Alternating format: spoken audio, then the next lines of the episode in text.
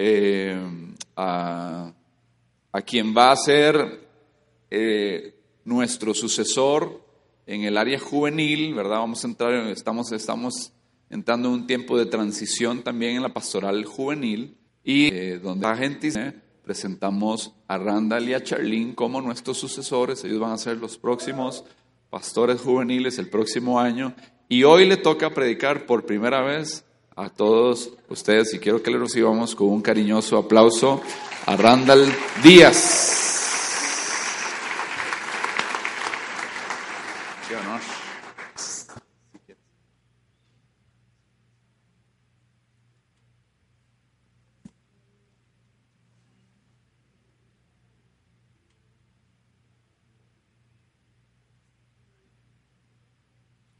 Dios les bendiga. Es un privilegio y un placer enorme poder compartir hoy en mi casa. Eh, sumamente contento, de verdad, de, de, no solo el privilegio que los pastores Dan y Gaby y el cuerpo pastoral están asumiendo en Charlín y mi persona, sino también el poder tener la responsabilidad de venir y pararme hoy aquí y poder compartir un mensaje que sé que viene de parte del corazón de Dios. Y para empezar, yo quiero preguntarles, ¿cuántos de los que hoy estamos aquí tenemos un corazón dispuesto a la palabra? Amén. En un corazón dispuesto Dios hace muchas cosas. En un corazón dispuesto la palabra hace rema y la palabra sé que va a ser efectiva en algún momento de nuestras vidas. Y eh, ¿Qué les parece si inclinamos nuestros rostros para orar? Señor Padre Celestial, gracias por este tiempo. Señor, gracias por el mensaje que hoy tú nos vas a impartir, Señor, porque sé que viene directamente desde tu corazón, Señor, que hoy el mensaje Señor, eh, nos cale profundo en nuestros corazones y pueda ser rema, Señor, pueda ser ayuda, Señor, en el momento oportuno, en el momento necesario, Señor, para acordarnos de lo que tu palabra dice eh, y que pueda, Señor, esa palabra calar tan profundo y tan hondo, Señor, que sea de gran ayuda para nosotros, Señor. Bendecimos, Señor, este momento a tu pueblo, Señor, y que, que sea de gran bendición este tiempo en tu nombre. Amén y amén. Venimos hablando eh, la serie de las siete iglesias del Apocalipsis. Para aquellos que tal vez hoy nos visitan por primera vez, hace 15 días el pastor Dan estuvo hablando acerca de la iglesia de Éfeso, ¿verdad? ¿Y cuántos los de casa se acuerdan? Amén. Y hoy vamos a estar hablando acerca de otra de las iglesias y es la iglesia de Esmirna. Eh, Curiosamente, de las siete iglesias, eh, hay solamente dos que Dios no les reprocha absolutamente nada. Y una de ellas es la iglesia de Filadelfia, que se va a estar hablando más adelante, y la otra es la iglesia de Esmirna. Eh, pero de estas dos iglesias eh, hay algo todavía más curioso, que es la iglesia de Esmirna, en la cual pasa por momentos donde Dios permite que pase por momentos de tribulación. Y quiero que me acompañen a Apocalipsis 2. Vamos a estar leyendo del versículo 8 al versículo 11.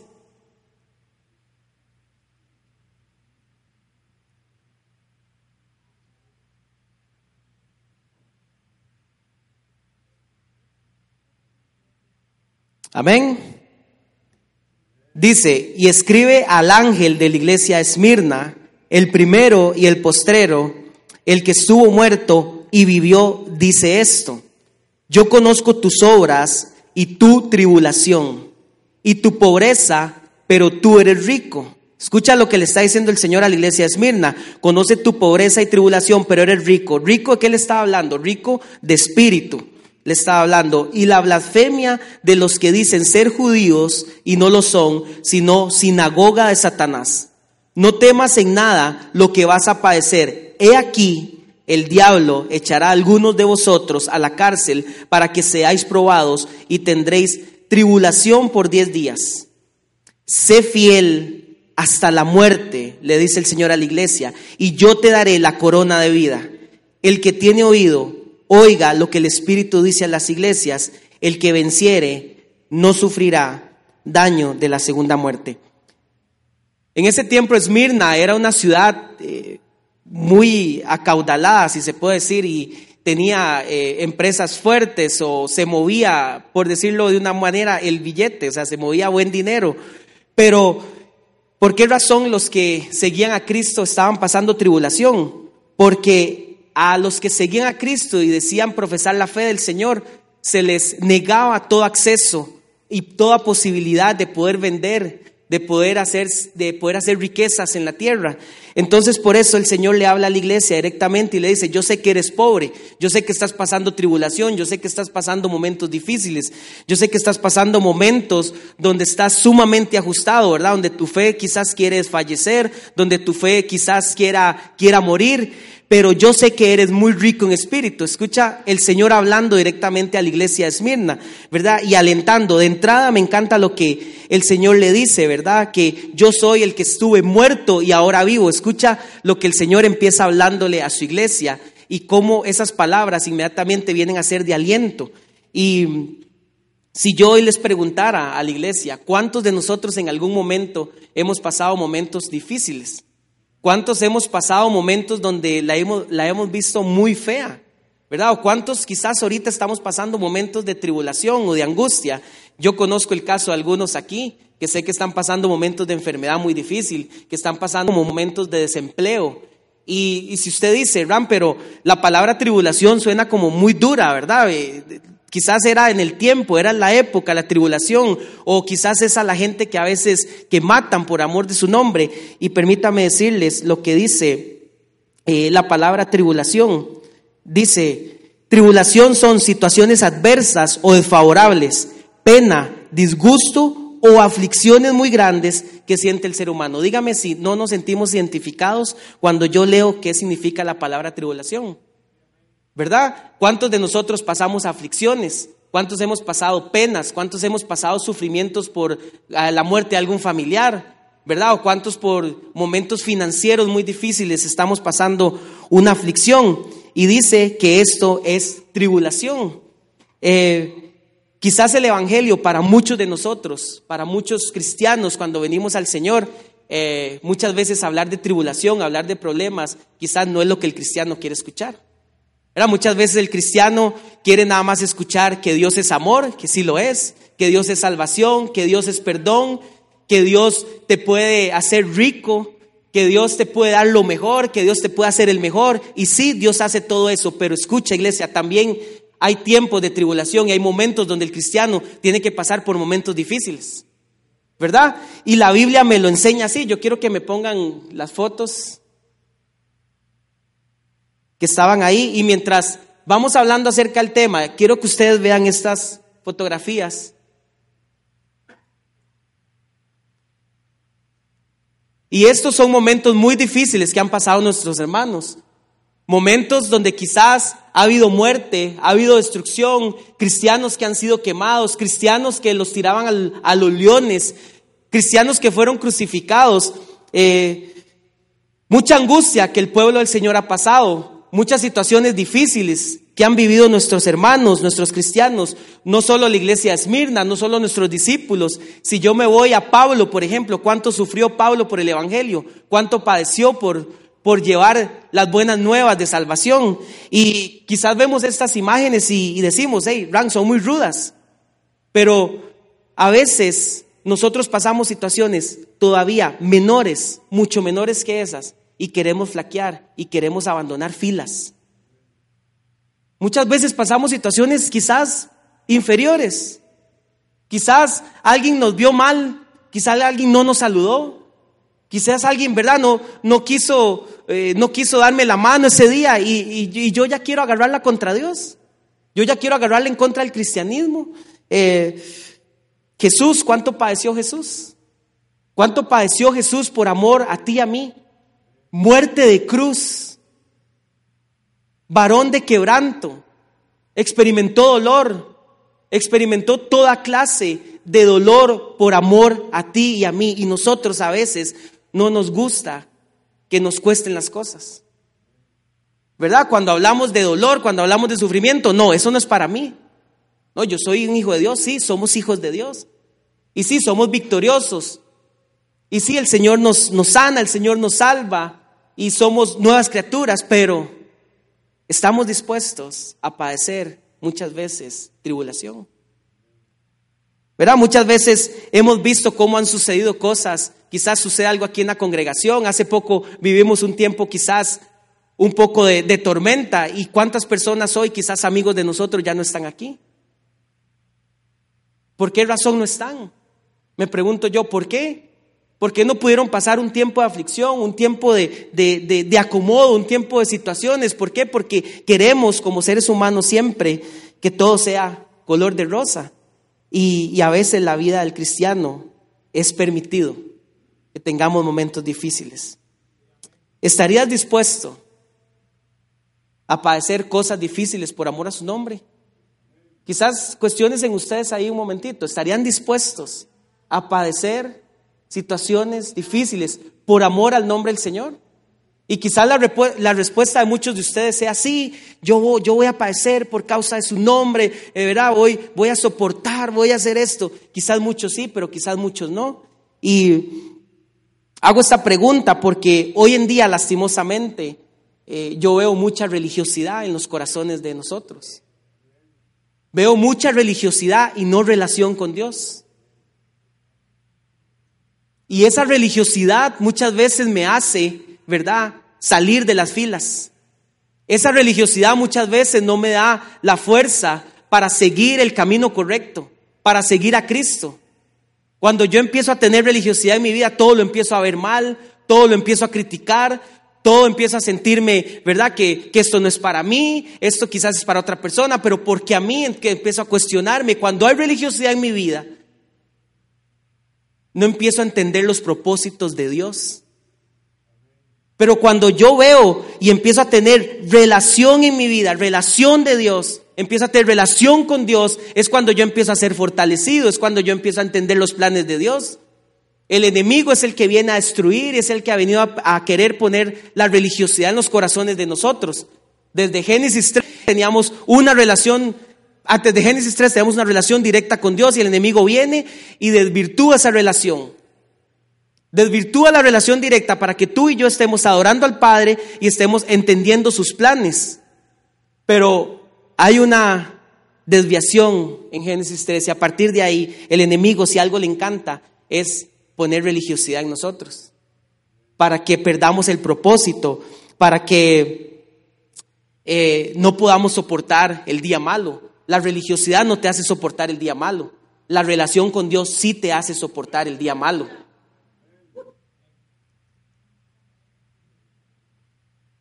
Vivir religiosamente no te hace ser maduro.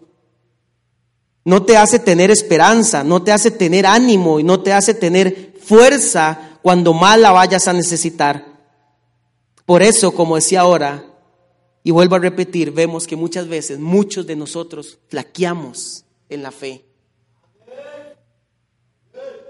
Tenemos que empezar a dejar de ser religiosos y empezar a tener más relación directa con Dios. Tú y yo tenemos que empezar a establecer una relación directa con Dios y dejar toda religiosidad de lado. Vemos aquí lo que, lo que Jesús le dice a, la iglesia de Esmirna, ¿verdad? Y le viene y le dice los judíos que los judíos te se van a poner y están en contra tuyos. ¿Qué está hablando ahí? Está hablando de religiosidad. Los judíos queriendo sacar su, casta, ¿verdad? De lo que sabían, de lo que eran, y iban en contra de lo que Dios sí quería establecer en la vida de las personas. Religiosidad vemos en este caso.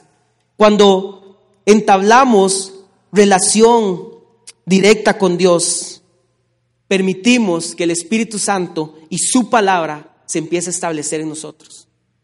Cuando usted y yo tenemos relación, escucha esto iglesia, empezamos a permitir que el Espíritu Santo y la palabra de Dios se establezcan en nuestra vida. Y cuando, cuando hay una iglesia establecida, cuando hay un pueblo establecido, esa iglesia no la mueven fácilmente los vientos. Esa iglesia no se quiebra fácilmente. Esa iglesia puede venir terremotos, puede venir hambre, puede venir lo que quiera, pero una iglesia establecida, iglesia me estoy refiriendo a usted y a mí, Una iglesia establecida no se mueve fácilmente y los vientos no la derrumbarán. Dice Isaías 42, si pasas por el agua, yo estaré contigo. Si tienes que cruzar ríos, no te ahogarás. Si tienes que pasar por el fuego, no te quemarás. Las llamas no arderán en ti. Esto es lo que sucede cuando tú estás establecido en Dios.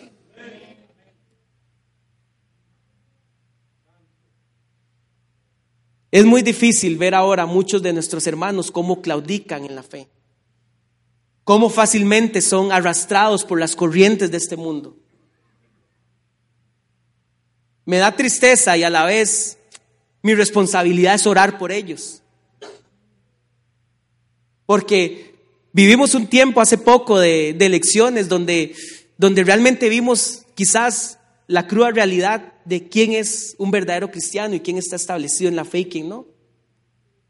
Comentarios se escondían. ¿Cuántos de nosotros quizás hoy estamos teniendo miedo inclusive de hablar de Dios en nuestros trabajos? Porque al hablar de Dios ya nos van a criticar que vamos en contra de, del, matrimonio homosexual.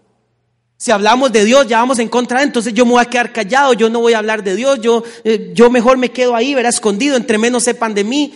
Hey, no estás creando una relación con Dios, porque el que crea una relación con Dios tiene la libertad de hablar de Él, tiene la libertad de expresar, tiene la libertad de poner los cimientos de la palabra de Dios en el lugar donde esté.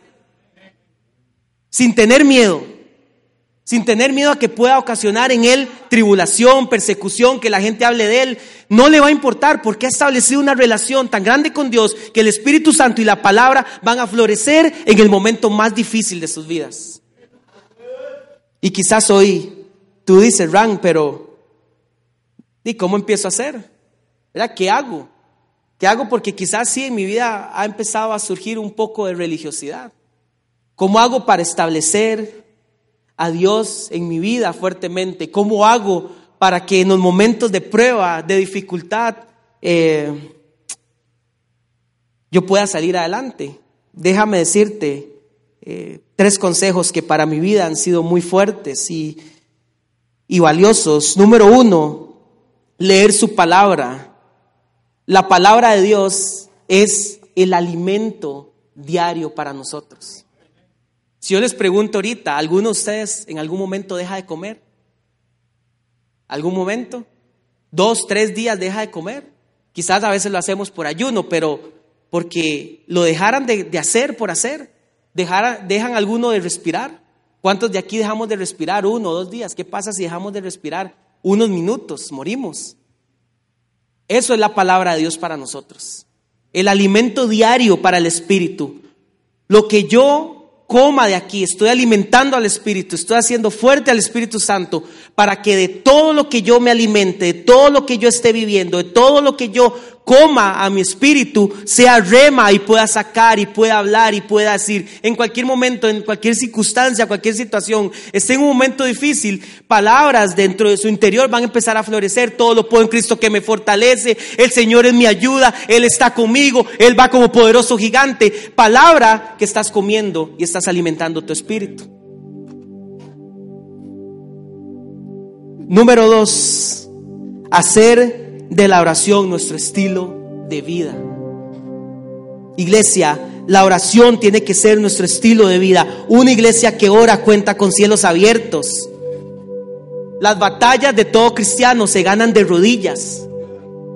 No se ganan peleando, no se ganan discutiendo, no se ganan poniendo nada en las redes sociales, se ganan de rodillas orando. Por eso es que como iglesia próximamente viene la vigilia el 30 de noviembre. Vamos a estar unidos como iglesia orando. Por eso es que se aproximan 40 días de fe donde vamos a estar como iglesia orando, clamando, intercediendo, creyendo en milagros de parte del Señor, creyendo que Él lo puede hacer, creyendo que Él es todopoderoso. La oración tiene que ser algo diario en nuestras vidas. Número 3 debemos de hacer del Espíritu Santo un habitante en nosotros y no un visitante. Escucha esto, iglesia. No un visitante. Muchas veces venimos aquí y nos congregamos un domingo, después venimos 15 días después o quizás venimos un domingo al mes creyendo que lo que vamos a recibir en ese momento es nada más una manifestación del Espíritu y que eso me va a soportar y eso me va a aguantar para el resto de semanas, sin querer buscar nada de la presencia de Dios el resto de días. El Espíritu Santo no es un bombero, a veces lo buscamos como tal, Queremos venir y buscarlo y, venimos a buscarlo a la iglesia como, como para que apague algún incendio, como para que apague alguna situación. Pero eso no es el Espíritu Santo. El Espíritu Santo es alguien que eh, Dios dejó para que tener una relación con nosotros, para ser nuestra ayuda, para ser nuestro consolador, para guiarnos, para estar diario con nosotros. Debemos hacer del Espíritu Santo un habitante en nuestro corazón y no un visitante. Debemos de tener hambre de su presencia, iglesia. Tenemos que empezar a crear un hambre de su presencia. No hambre por las luces, no hambre por las pantallas, no hambre por el líder, no hambre por, por las circunstancias, no hambre por el dinero. Todo eso se esfuma y se va. Cuando tú empiezas a crear un hambre en el Espíritu, un hambre por su palabra, una sed de Dios, empiezas a establecerte y empiezas a tener firmeza en el Evangelio y en la fe. Circunstancias van a venir. Tribulación va a venir. Y a veces es difícil hablarle a la iglesia estos mensajes y decirle, hey, vas a pasar por tribulación. Porque quizás ya muchos de aquí me van a ver feo. Pero es un tema que como líderes tenemos que hablar. Tenemos que alertar a la iglesia y decirle, hey, en algún momento vas a pasar alguna situación. Como, como familia hace unos años, nosotros vivimos un momento de tribulación. Em, le diagnosticaron cáncer a mi hermana, la del medio, con 34 años. Y cuando esas cosas suceden, eh, uno empieza a cuestionarse mucho. Cuando esas cosas suceden, cuando tribulación viene, uno dice, hey, ¿qué pasó aquí? ¿Qué estoy haciendo mal? ¿Qué, ¿Qué sucedió? Pero la Biblia ya me lo, me lo habló, Dios ya me lo dijo.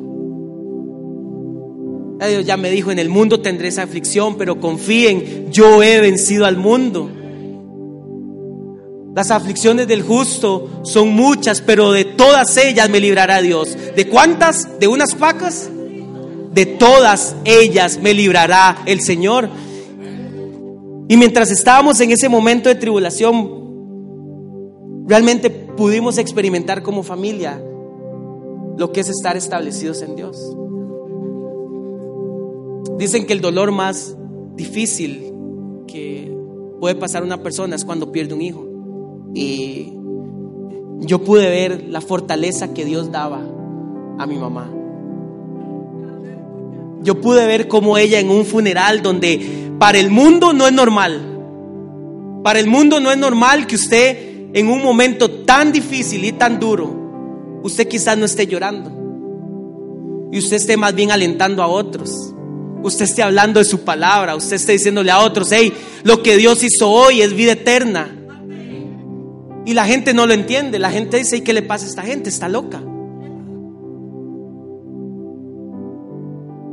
Pero yo pude ver cómo en ese momento más duro, donde estábamos enterrando a mi hermana, de nuestra boca salían palabras de adoración, de exaltación a Dios. Y eso lo hace una vida que tiene una relación con Dios. Dice Habacuc, aunque no den higos las higueras, ni den a las viñas, ni aceitunas los olivos, aunque no haya en nuestros campos nada que cosechar, aunque no tengamos vacas ni ovejas, siempre te alabaré con alegría, porque tú eres mi Salvador. Eso hace un corazón que está en la presencia de Dios. Eso hace un corazón que tiene al Espíritu Santo como su habitante y no su visitante. Alabar en tiempo de crisis. Aunque ande en valle de sombra y de muerte, Dios estará con nosotros. Y eso es lo que puedo ver en la iglesia de Esmirna. Puedo ver una iglesia fortalecida, puedo ver una iglesia que creyó la voz de aquel que había muerto y resucitó. Jesús inicia diciéndole a la iglesia de Esmirna, aquel que había muerto y resucitó. Y le dice, el que estuvo muerto y resucitó, ahora vive y le recuerda, no temas en nada de lo que vas a padecer. Cuando somos una iglesia establecida y cuando tenemos una relación con Dios, escucha esto, podemos escuchar la voz de Dios. Podemos escuchar cuando Él nos dice, no temas. Podemos escuchar cuando Él nos dice, nos dice, tranquilos. Esto ya va a pasar. Es solo momentáneo. Resiste. Aguanta. Esfuérzate. Sé fuerte.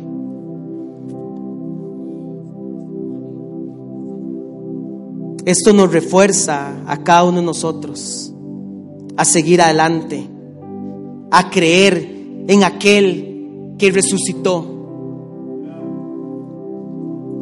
Aquel que estuvo muerto, viene y le dice Jesús a la iglesia, estuvo muerto y ahora vive. Nosotros no seguimos a un Cristo muerto, no seguimos a alguien que sigue en una tumba, nosotros seguimos a alguien que resucitó y que está sentado a la diestra de Dios Padre y que intercede por cada uno de nosotros.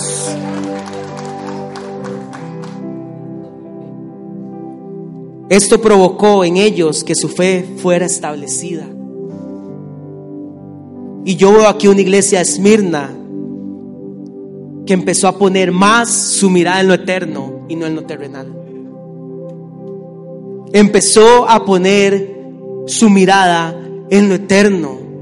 Y cuando tú y yo ponemos la mirada en lo eterno, puede estar aquí derrumbándose todo a nuestro alrededor, que nuestra mirada está en lo celestial, en las cosas eternas, creyendo en lo que Él ya nos prometió.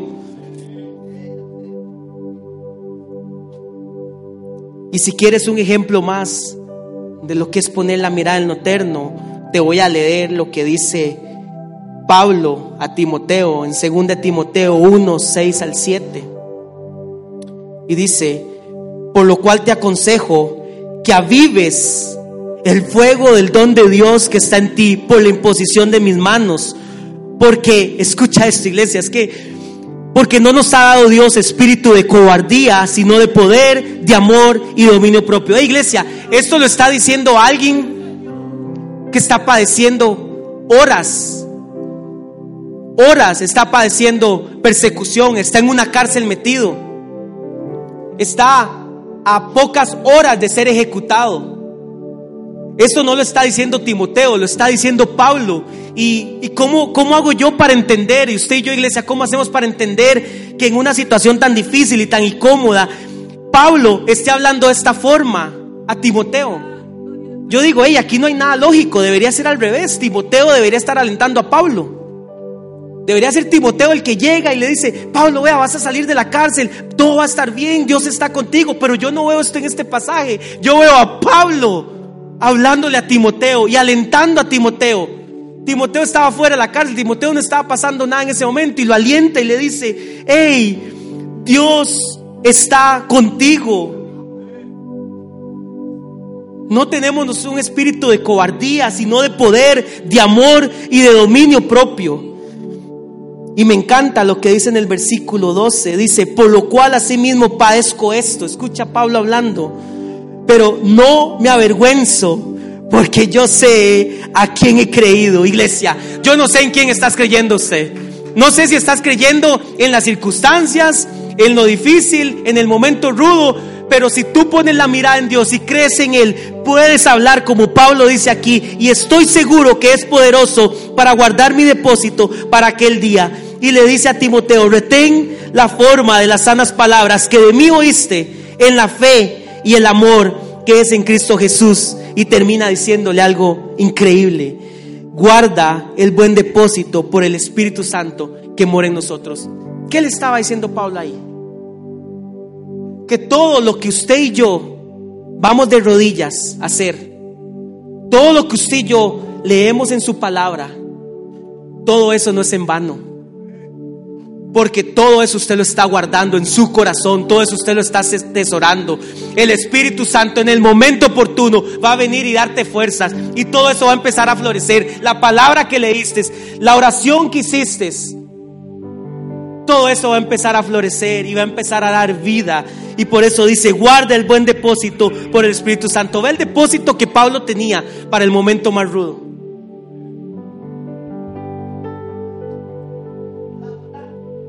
El depósito del Espíritu Santo.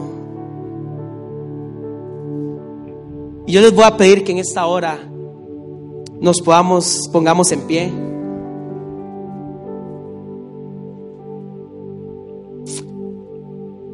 Y escucha esto, Jesús termina diciendo a la iglesia de Esmirna, sé fiel hasta el final. Escucha esto, iglesia, porque esto va para algunos de nosotros que quizás estemos pasando momentos difíciles sé fiel hasta el final y yo te daré la corona de vida eterna. Esto es para aquellos que estamos con la mirada en lo eterno y no en lo terrenal. Y si hay alguno aquí que hoy está con la mirada más puesta en lo terrenal que lo eterno, yo te digo y te aliento a que empieces a poner la mirada en Dios. Confíes en lo que ya Él habló. Él no es mentiroso. Él no miente, Él cumple su palabra y la va a cumplir en tu vida y en mi vida, sí o sí, porque Él es fiel. Él es fiel, Él no cambia. Los que cambiamos somos nosotros. Pero yo te aliento como la iglesia Esmirna a decir, sé fiel hasta el final y yo te daré la corona de vida eterna. Los de Esmirna sabían muy bien en quién habían creído. Y hoy te aliento a que nosotros como iglesia creamos en la fidelidad del Señor. Creamos en que Él lo hará otra vez. Que Él lo hará otra vez, así como Él ya resucitó. Así como ya Él nos prometió que nos iba a sanar, que nos iba a perdonar, y que nos iba a salvar, así como ya lo estableció y así lo prometió, así nos toca a nosotros hoy creer creer, iglesia. Y hoy te animo a creer. No importa la circunstancia que estés pasando. Nada es más fuerte que Dios. Nada es más poderoso que Dios. Y yo les voy a pedir que mientras la banda empezamos a adorar, exaltar, yo les voy a pedir que, que hagamos tríos. Y hoy vamos a animarnos, vamos a alientar el uno por el otro. Y hoy vamos a darle palabras de aliento al que tenemos al lado y le vamos a decir, hey, Dios es fiel, Dios está contigo. Y mientras hacen los tríos, la banda va a empezar a adorar. Y vamos a exaltar al Señor.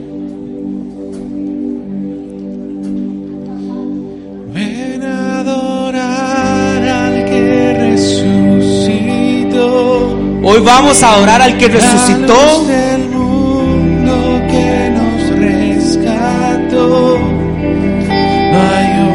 No hay otro nombre igual, iglesia. No hay otro nombre igual.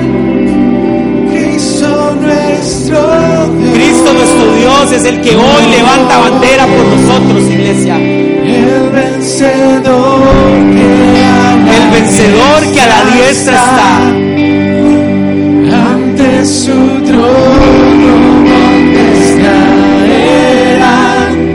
otro nombre igual.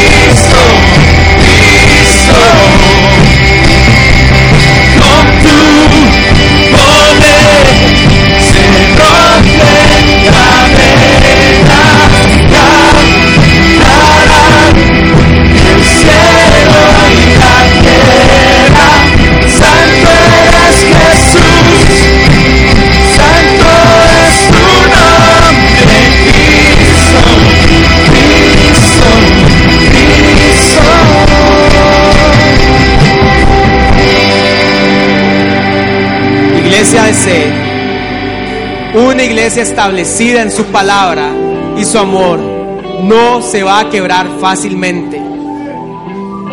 Y esa palabra es para ti. No importa la circunstancia, no importa lo que estás viviendo o lo que puedas padecer, Dios está con nosotros. Y si Dios está con nosotros, ¿quién contra nosotros? Amén, iglesia. ¿Quién le da un fuerte aplauso al Rey de Reyes y Señor de Señores?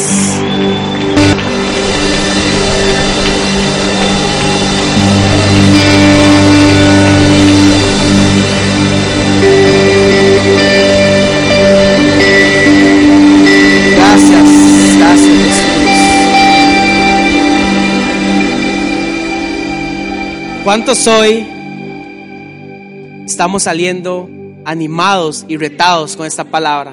Amén. Amén. Iglesia. ¿Qué les parece si oramos para despedir ese servicio? Amén. Gracias Señor Jesús por este hermoso día que tú nos has dado, Señor. Yo hoy bendigo a tu iglesia, oro por cada uno de mis hermanos, Señor, para que durante esta semana les vaya bien, Señor, para que durante esta semana su fe sea establecida, Señor, para que encuentren en ti, Señor, fuerza, ánimo, Señor, para que encuentren en ti, Señor, el poder necesario para afrontar cada día. Recuerda, iglesia, las misericordias de Dios son nuevas cada día y van a estar ahí para ti irán a tu favor, el Señor irá a tu favor día con día. Y yo le oro a una iglesia bendecida, a una iglesia que caminará en la palabra de Dios y a una iglesia que sabrá establecer muy bien el reino de Dios en su hogar, en su vida, en su trabajo, en su iglesia, en su colegio, en su universidad. Oro, Señor, para que todo nos salga bien, Señor. Bendice a tu pueblo, Señor, y que pasen un resto de domingo muy bendecido. En el nombre de Jesús. Amén y amén. Dios los bendiga, iglesia.